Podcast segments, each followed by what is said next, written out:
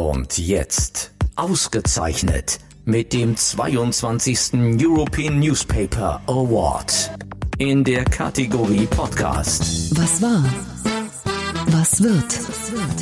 Bosbach und Rach, die Wochentester. Spezial. Powered bei Redaktionsnetzwerk Deutschland und Kölner Stadtanzeiger. Und hier sind die Wochentester. Wolfgang Bosbach und Christian Rach. Hallo, hier ist Christian Rach aus Hamburg. Ein freundliches Hallo auch von Wolfgang Bosbach aus Bergisch Gladbach. Sie hören nun eine Spezialfolge der Wochentester, denn viele Hörerinnen und Hörer hören das Interview aus unserer regulären Folge gerne einzeln, quasi unplugged. Deshalb bitte vormerken, freitags die komplette Folge hören und montags das Interview der Woche als Spezialausgabe.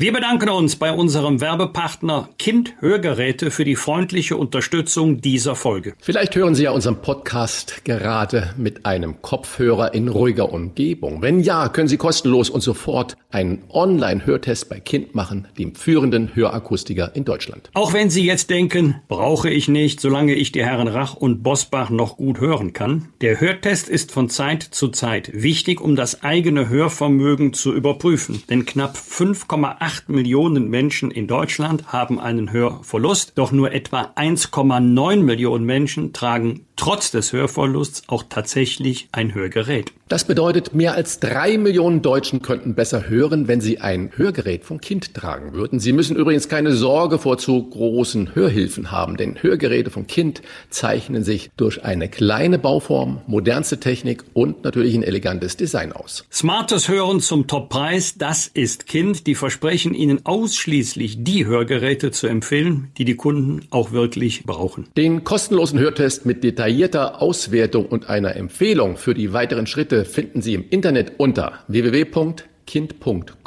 slash Wochentester. Und auch von mir noch einmal umfassende und transparente Beratung vom führenden Hörakustiker Deutschlands unter www.kind.com slash Wochentester. Fragen wir doch, fragen wir doch. Wolfgang Bosbach und Christian Rach sind die Wochentester. Tester, Tester.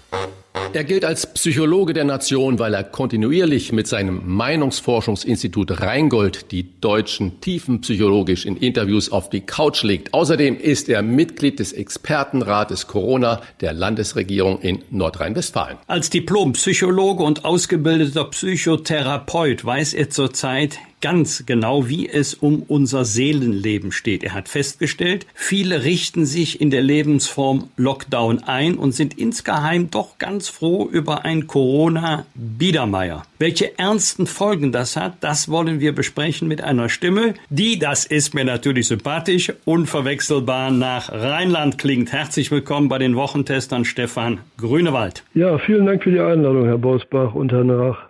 Gerne. Herr Grünewald, Sie stellen in Ihren tiefen Interviews seit Beginn der Pandemie fest, dass sich ein Drittel der Befragten in der Lebensform Lockdown in Anführungsstrichen gesetzt ganz gemütlich eingerichtet hat. Haben immer mehr Menschen mittlerweile Angst vor einem Alltag wie früher? Ja, es ist eine, Minderheit. Also ich denke, es ist ein knappes Drittel und die merken schon, das ist manchmal auch unbewusst, dass diese Lebensform Lockdown sie von vielen Ansprüchen und Notwendigkeiten entbindet. Also man muss nicht mehr so viele fremde Leute äh, kennenlernen, man muss nicht mehr ferne Länder bereisen. Man ist in einer legitimierten Selbstbezüglichkeit. Also der Staat verordnet sozusagen, bleibe im Lande und im Hause, nähere dich redlich, äh, wag keine großen Experimente und Früher hat man vielleicht mit Neid auf die Nachbarn geguckt, die so viel gemacht und getan haben. Jetzt genießt man diese neue Überschaubarkeit des kleinen Lebenskreises. Diejenigen, die in ihrer Existenz, also wirtschaftlichen Existenz bedroht sind, werden das entschleunigte Corona-Biedermeier, wie Sie es nennen, eher als Hohn empfinden. Was geschieht, wenn diese beiden Gruppen aufeinandertreffen? Die treffen ja nicht so aufeinander, weil sozusagen die, die sich so im kleinen Kreis einmümmeln, die, die sind halt nicht auf, auf, auf der Straße, das sind auch nicht so die, die, die Redelsführer. Aber Sie haben äh, recht, wir haben eine stillschweigende stillschweigende Spaltungstendenz. Und ein Großteil der Bevölkerung schildert uns eher, sie sind in einem zunehmenden Zermürbungsprozess, sie sind des Lockdowns äh, überdrüssig, äh, sie befinden sich sozusagen in einer Corona-Korrosion vordergründig, halten sie sich noch an die Regeln, aber hintergründig, wenn man im tiefen Interview näher fragt, merkt man, es äh, entsteht sozusagen ein Schattenalltag, jeder hat seine Grauzonen, seine Schlupflöcher, jeder hat wieder seine kleinen Festivitäten, wo er auch die Menschen umarmt. Und dann gibt es noch eine dritte kleine Gruppe, die sozusagen komplett den Glauben an äh, die Pandemie oder an die Beherrschbarkeit äh, verloren hat, die sind jetzt schon in der anarchischen Resignation und scheren sich um wenig Regeln. Unser Mann in Hollywood, Ralf Möller, sagt immer, erst mal machen. Und das war ja schon vor Corona nicht gerade die Stärke der Deutschen. Heißt es jetzt nach Corona, lass mal andere machen? Also ich muss da partiell widersprechen. Ich glaube, wir sind im letzten Jahr hervorragend durch die Krise gekommen weil wir im ersten Teil beim Lockdown uns wirklich sozusagen sehr diszipliniert haben. Wir waren angesichts dieser schrecklichen Bilder bereit, unser Leben drastisch runterzufahren. Dann in der Öffnungsbewegung haben wir es auch klug gemacht. Also die Unternehmen, die Gastronomen haben wunderbare Hygienekonzepte entwickelt. Die haben Wege aufgezeigt, wie man mit der Pandemie leben kann. Und das ging ja monatelang auch gut. Dann kam aber im Herbst sozusagen die, die zweite Welle und diese zweite Welle hat jetzt dazu geführt, dass Teile der Bevölkerung das Gefühl haben, gerade weil wir aktiv waren, weil wir was probiert haben, ne, ist uns das so wie eine Sinnflut auf die Füße gefallen. Ergo bleiben wir am liebsten in der Deckung und begeben uns in einen löchrigen Winterschlaf, als dass wir jetzt äh, aktiv überlegen, wie wir klug mit der Pandemie klarkommen können. Sie warnen, aus dem Land der Dichter und Denker droht das Land der Dichtmacher und Querdenker zu werden. Wie begründen Sie diese ernste Befürchtung? Wir haben ein bisschen unseren Erfindungsreichtum, unsere Ideenkraft verloren, die uns im letzten Jahr durch die äh, Krise geführt hat. Also wenn man mit Experten, äh, ich bin ja im Expertenrat, spricht, es gibt so viele Maßnahmen, die man prophylaktisch anwenden könnte, um gut durch die Krise zu kommen. Ne? Von den Schnelltests über die Selbsttests, über die, die Luca-App, über Text, die wir ähm, am führen und die dafür sorgen, dass wir im Laden oder im Restaurant nicht in Gefährdungssituationen können. All das, was seit einem Jahr technologisch möglich ist, das wird nicht umgesetzt. Und ich erlebe da eine seltsame Zielhemmung. In dieser Zielhemmung schwanken wir oder schunkeln wir im Moment zwischen der löchrigen Passivität, also die Menschen sind nicht mehr so passiv, wie sie mal waren, und einer zielgehemmten Aktivität. Das, was wirklich möglich ist, was das Land sozusagen der Dichter, das Land der Patente auszeichnet, wird auch nicht umgesetzt. Und dann bleibt sozusagen immer nur das wiederholte Dichtmachen und bei einer kleinen Gruppe das abstruse Querdenken.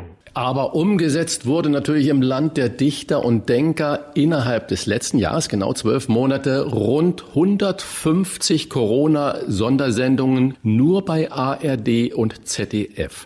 Wir erleben bei unseren Hörerinnen und Hörern, ein Teil kann nicht genug bekommen von deutlicher Kritik am Corona-Management. Der andere Teil ruft uns dazu auf, mehr das zu sehen, was gut läuft. Sondersendung ist das eine, äh, hat auch die Politik versäumt, positive Erlebnisse zu vermitteln. Ein Dankeschön für niedrige Inzidenzwerte oder zum Beispiel gute Hygienekonzepte in Restaurants, Theater und so weiter und so fort. Also ich glaube, die Politik müsste viel mehr Mut machen. Wir sind im letzten Jahr sozusagen in eine ständige Schuldverschiebung reingeraten. Auf politischer Ebene, aber auch gegenüber den Bürgern, dass mitunter der moralische Zeigefinger erhoben wird. Ihr habt euch nicht genug angestrengt. Und es müsste viel stärker nochmal gewürdigt werden, was das für eine existenzielle Zumutung ist. Also die Quarantäne war früher mal für sechs Wochen gedacht. Danach durften die Menschen wieder das Schiff verlassen. Wir sind jetzt schon seit vier Monaten in diesem Quarantänezustand. Das verlangt den Menschen vielen ab. Dazu brauchen sie Lob. Sie brauchen aber gleichzeitig eine Ermutigung sozusagen auch zur Eigenaktivität. Ich äh, erlebe in vielen tiefen Interviews, dass die Menschen eher in so einer bürokratischen Duldungsstarre verharren. Sie haben das Gefühl, am besten begebe ich mich wirklich in den Winterschlaf und sitze die Krise aus und tue nichts. Sie erinnern sich an den Spot der Bundesregierung, der das hohe Lied des Faulseins gesungen hat, wo im Grunde genommen dieser Zustand des Nichtstuns glorifiziert wird. Ich glaube aber, im Moment kommen wir nur durch die Krise, wenn wir sozusagen stärker in den eigenverantwortlichen, in den aktiven Modus starten, wenn wir bereit sind, all das, was technologisch möglich ist, auch zu machen. Dazu gehören auch die Schnelltests oder die Eigentests. Aber da beschreiben mir die Leute wieder, dass sie fast ein schlechtes Gewissen haben, so einen Eigentest anzuwenden, weil sie das Gefühl haben, in staatlichen Hoheitsbereich sozusagen einzudringen. Also wir brauchen wirklich eine klare Ermutigung, Leute, arbeitet mit und nutzt das, was möglich ist. Was Stefan Grünewald zur Maskenaffäre im Bundestag sagt, das erfahren Sie gleich nach einer kurzen Werbung. Fruchtig, pfeffrig, frisch und trocken ausgebaut. So schmeckt er, der typische Weinviertel DAC. Ein universeller Speisenbegleiter. Achten Sie auf das Logo auf der Flaschenkapsel.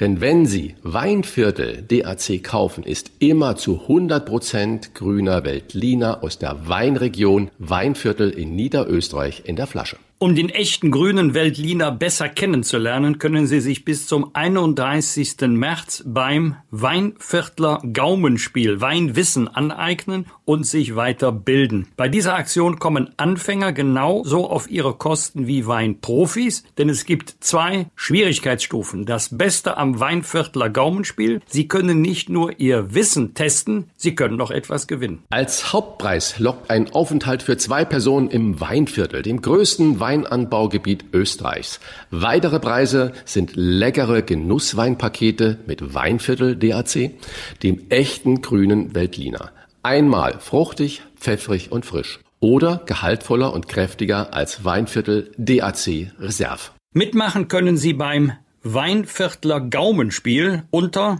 www.weinvierteldac.at für Österreich slash Wochentester. Bis zum 31. März können Sie Weinviertel DAC, den echten grünen Veltliner gewinnen. Hier nochmal die Internetadresse www.weinvierteldac.at slash Wochentester.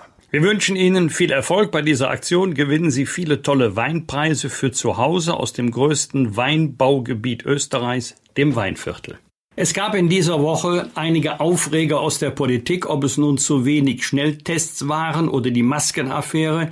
Bringt es dem Seelenleben der Nation tatsächlich etwas, wenn man zumindest ab und zu einmal Kritik, auch berechtigte Kritik, ausblendet? Ich glaube, wir brauchen einerseits eine Kritikfähigkeit. Manchmal kriegt die Kritik aber im Grunde genommen so ein, ein Dauerritual. Das heißt, natürlich ist bei äh, dem Thema äh, Impfstoffbesorgung haben wir nicht optimal agiert. Das muss man einmal feststellen und aufarbeiten, aber problematisch wird es, wenn wir in dieser dauerhaften Schuldverschiebung, das ist dann wie so eine endlos Wiederholungsschleife. Wir zeigen immer auf den, den Finger auf den anderen.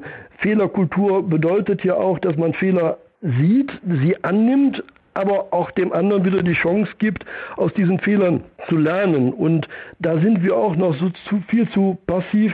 Wir genügen uns äh, damit sozusagen in endlos Diskussionen, in Lagerbildungen uns zu ergießen, anstatt mal zu überlegen, wie können wir jetzt in einem gemeinsamen Kraftakt dieser Krise Herr werden. Machen wir mal keine Lagerbildung, wie Sie das gerade beschreiben, sondern mich würde Ihr Psychogramm von einem ganz besonderen Typus Mensch interessieren, der in dieser Woche wirklich Schlagzeilen gemacht hat. Erste Schlagzeile, Maskenraffkes, wie Wolfgang Bosbach das ja gerade schon gesagt hat. Im Bundestag zocken Hunderttausende ab. Zweite Schlagzeile, Betrüger erschleichen sich Millionen Euro an Corona-Hilfen. Was treibt Menschen an, die sich an der Not der anderen bereichern? Das ist natürlich äh, moralisch absolut verwerflich und ich glaube, wir müssen nochmal unterscheiden. Es gibt sagen wir immer Menschen mit krimineller Energie, die jetzt die finanziellen Transaktionen aushebeln, um sich selber zu bereichern.